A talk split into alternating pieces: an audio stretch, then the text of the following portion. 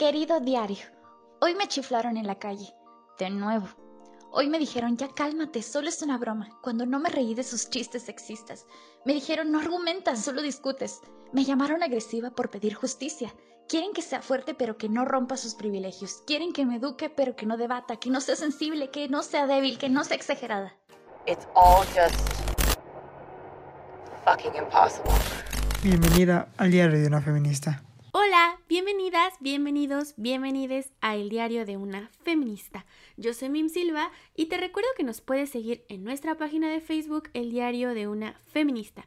Ahí ocasionalmente compartimos información, memes y todo lo relacionado con el feminismo. Y la verdad es que este episodio me emociona muchísimo y tenía como varios varias semanas como planeándolo y como, o sea, ya quería hablar de este tema porque me parece de suma importancia recalcar que soy feminista y me gusta, yo soy Betty la fea. Así como lo oyen, ya lo saqué de mi pecho, no me importa que mi hermano me juzgue, así son las cosas. Les cuento que también todo esto surgió porque hace unos fines de semana estaba en casa de mis papás estaban viendo The Big Bang Theory y de verdad que no toleraba los discursos tan misóginos que tiene la serie. Me estresaba demasiado cómo tratan a sus personajes femeninos y yo estaba como obviamente con mi cara de superioridad moral de, güey, ¿cómo están viendo esto? Pinche serie fea. Y entonces mi hermano se volteó y me dijo como, no seas hipócrita, a ti te gusta Yo Soy Betty la Fea, la ves en el Netflix, la ves en el 7 y te ríes y todo. Y no supe qué contestar. Me sentí muy mal conmigo misma y dije, verga, sí es cierto. Me gusta Yo Soy Betty la Fea y es una novela súper machista. Y, y bueno, es, es cierto, o sea, cuando no tengo nada que ver en Netflix, yo soy de esas personas que ayuda a que se mantengan en el top de lo más visto y no permito que salga de ahí.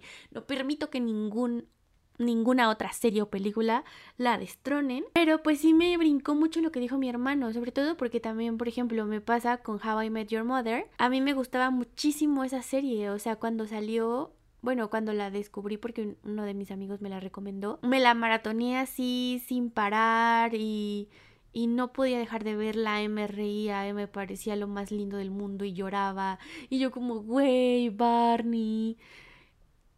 Y ahora la veo y digo, chanclas, o sea, envejeció súper, súper mal. Y entre más como análisis hago al respecto, me doy cuenta de que, por ejemplo, con How I Met Your Mother y con The Big Bang Theory, no son o sea, los guiones no son buenos ni justos con sus personajes femeninos. Siempre las minimizan, las sexualizan, las cosifican. O sea, está como bastante problemático, sobre todo porque no se siente tan atrás. O sea, yo soy Betty la Fea, es de los noventas. Y The Big Bang Theory de How I Met Your Mother terminaron hace relativamente poco.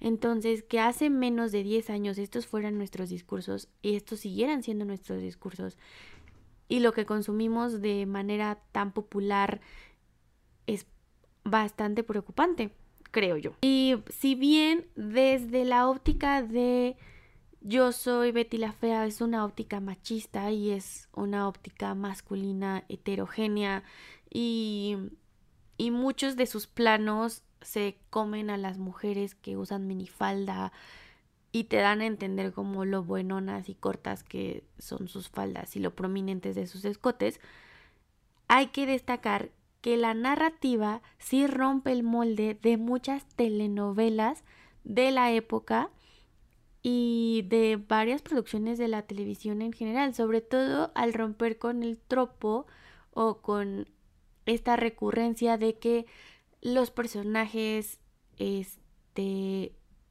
principales son buenos y bonitos. Fin. O sea, y además no solo son buenos y bonitos, o sea, son buenos de una pureza tremenda. No hay persona más buena en las telenovelas que la protagonista. Y no hay persona más preciosa que la protagonista. Ha tenido una vida de la chingada en las telenovelas, pero la protagonista de telenovelas es buena y es bonita. Y lo mismo con el caso del protagonista, como la contraparte romántica es pues medio patán, pero una persona que tiene todas las ganas de cambiar. Y va a cambiar por la persona indicada, rico y guapo. Y aquí, bueno, o sea, se repite un poco lo del personaje masculino en Yo soy Betty la Fea, que es como o sea, rico, guapo y neurótico, pero que cambia en pro de la protagonista o gracias a la protagonista. Entonces el discurso de Salvador se mantiene, pero, pero sí hay varias cosas diferentes, amigas. Yo sí siento que... Ay, no sé si se vaya a escuchar la sirena, no sé quién murió. Esperemos que no se escuche. Con Yo soy Betty la Fea, si te pones como a verla detenidamente, te das cuenta de que estos discursos que repite están mal. Si te das cuenta, por ejemplo, que está mal desde como su nicho familiar, su núcleo familiar de Betty está jodidamente jodido. está tristísimo la vida de Betty porque desde ahí no le implementaron el autoestima, el tener confianza en sí misma, el la independencia. Hay muchísimas cosas mal con la familia de Betty. Para empezar con Don Gérmenes, su padre, o sea, este güey machista, bebedor, que simplemente provee a la casa y que además sirve como un gendarme que está protegiendo a Betty todo el tiempo. Y vamos, entendemos que no lo hace a mal pedo. O sea, no es mal pedo don Gérmenes. No es alguien a quien odies porque trata mal a Betty, sino es alguien a quien en medio comprendes porque dentro de sus limitadas o sus limitados conocimientos como padre es lo que cree que está correcto, aunque evidentemente le hizo mucho daño a su hija. Y vamos, que quién no ha pasado por eso hay, o sea, muchos de nuestros traumas, de nuestros problemas como adultos funcionales, vienen de nuestra casa. Me parece además muy simpático porque en un club de lectura en el que estoy una de las chicas comentaba como, pues es que a mí me gusta Betty la Fea porque yo me identificaba con ella. Una porque yo no he sido nunca la guapa del barrio, siempre he sido una cosa normal. Y otra porque mi papá era así, porque mis papás eran así, de no puede salir, así de restringida me tenían. Y creo que hasta la, la, chica hasta estudió finanzas, imagínense. más, su vida no podría ser más idéntica a la de Betty. Entonces ahí está otra cosa en la que las telenovelas fallan y Betty la Fea no. Te puedes identificar de una u otra manera con los personajes, para bien o para mal, como sea que esté tu vida. Y es algo que, por ejemplo, con las telenovelas convencionales no pasa. También estoy viendo en Netflix esta novela de Café con aroma de mujer o una madre así que también es colombiana y que sale William Levy y la madre. Y mijas, o sea, pues que uno se deprime. La gaviota, que es el personaje principal, les digo, pero buena, pura y casta de corazón. Y además guapísima, con un cuerpazo y canta. Y canta, mijas, y canta. No, pues jamás en la vida. Por eso creo que puedo aspirar más a un Armando Mendoza que a un William Levy, ¿eh? en fin, ese no es el punto. Otros puntos, por ejemplo, es como... Está tan bien construido el personaje que si lo miras desde otra trinchera, como ya no de nada más estarte divirtiendo con lo que le pasa a, a, los personajes, te das cuenta de que del por qué Betty se enamora, o sea, está muy claro del por qué Betty se enamora de don Armando y es porque le muestra mínimos rasgos, mínimos rasgos de decencia humana que no había tenido ni en su casa, ni en el campo laboral, ni en el campo social, ni en ningún pinche lado. Claro que si alguien la defiende como lo hacía don Armando frente a la junta directiva, ella sentía que volaba. Y, o sea, además también esto de, de esencia humana está como también muy de moda en TikTok, como de, a ver, ¿el vato es especial o solo te está tratando como cualquier persona debería tratarte? ¿Qué es lo que pasa con don Armando? El güey no es especial con Betty. Simplemente la trata como todo mundo debería tratarla por su nivel de inteligencia, por sus grados de estudio, por pues por lo buenaza que es en su campo. Entonces, pues tienes a una morra que nunca le han enseñado a exigir respeto para ella misma. Claro que si alguien viene y, y se lo da, pues de aquí soy. Ahora, esto no exime a Armando Mendoza de todos sus pecados. Porque ese güey es la masculinidad tóxica andando. Es neurótico, es peleonero, es bebedor, es de que es el FIFAs que golpea la pared cuando se encabrona. ¡Qué pinche miedo! Y ahí entra como un poco los conflictos con el discurso de la novela, porque te están diciendo que si se pelea por ti, es ahí. No mamen.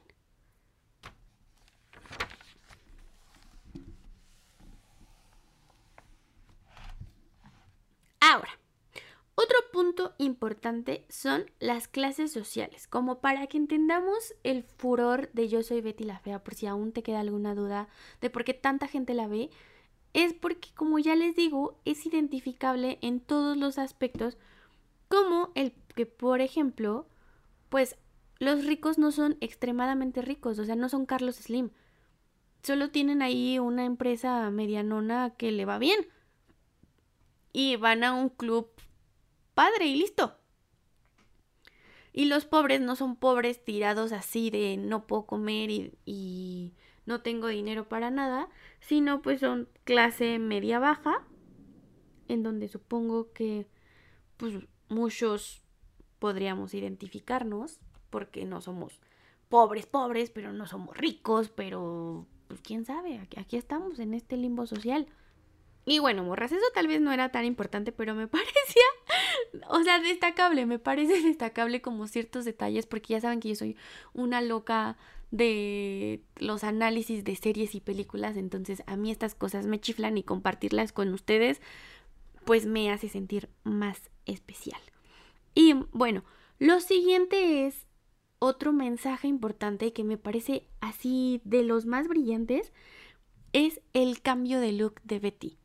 Si analizan bien, cuando Betty cambia de look, le quitan el capul y le cambian el tipo de lentes, vale, que a ojos humanos según la hacen como un poco más embellecida, ¿no?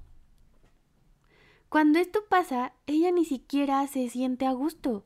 O sea, porque no era lo fea el problema. El problema no era su apariencia. El problema era en dónde estaba ella mentalmente desde hace muchos años atrás. Y luego, si el pinche don Armando viene a, a recordarle y restregarle sus más grandes miedos y hacérselos realidad, pues la morra no importa que hubiera parecido Miss Universo, ella iba a seguir sintiéndose caca.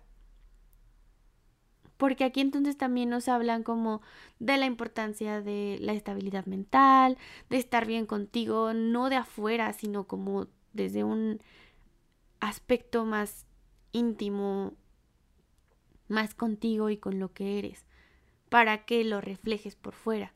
Eso me parece un mensaje bonito. Porque pues no se necesita un cambio de look, sino lo que ella necesitaba era un cambio de pensamiento. Otra cosa que podemos ver, o sea, la serie habla mucho de que el peor enemigo de una mujer es otra mujer y lo vemos una y otra y otra vez por ejemplo, con la secretaria esta, que dice que una morra le bajó al novio, bueno, al marido, y también entre las peleas con Patricia Fernández.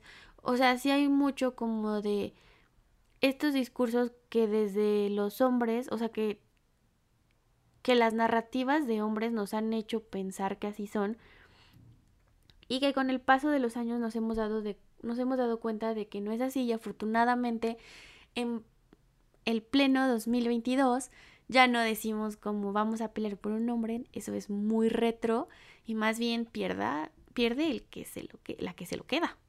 Como pobrecita de ti, ganaste quedarte con el hombre. Pero pues esto es algo que nos decían. Sin embargo, también había muchos momentos de sororidad, muchos momentos en los que no importaba que entre mujeres se apoyaban mucho, como por ejemplo el mismísimo cuartel de las feas, cuando dicen como no, no, no, o sea, aquí no hay distinción, a todas, si a una fea le carga, se la carga el demonio, a todas las feas nos carga. O también cuando Marcela intenta ayudar justo a esta secretaria que, que la, la amante del marido comienza a trabajar también en Ecomoda y demás y Marcela tiene como una plática con ella y le la empodera y le dice no dejes que te vea así.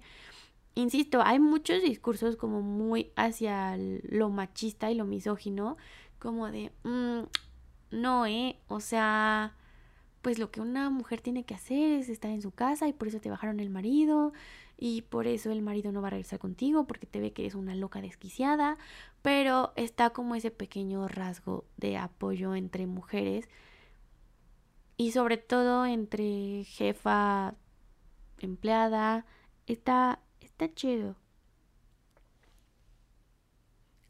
Otro otro otro mensaje importante u otro detalle importante que me gusta mucho es la amistad entre Nicolás y Betty porque es esa amistad que demuestra que no, o sea, si un hombre y una mujer se llevan bien, se entienden, no necesariamente hay algo entre ellas, o sea, hay algo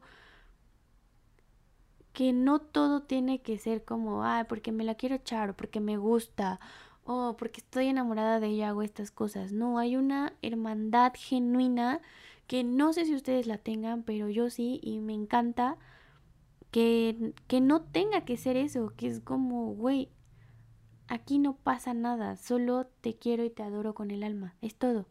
Además de ser alguien incondicional para Betty. Y nada, pues sí, sí hay varias cosas que son como medio de dudosa procedencia y que no deberían repetirse y que no están bien. Pero pues ya lo ven, o sea, sí, sí tiene cosas rescatables. Y quizás es gracioso porque inclusive el creador de la serie no se esperaba esto. Él como hombre decía como, ay, el secreto del éxito de Betty la Fea es porque todas las mujeres son vanidosas, todas quieren dejarse de sentir feas.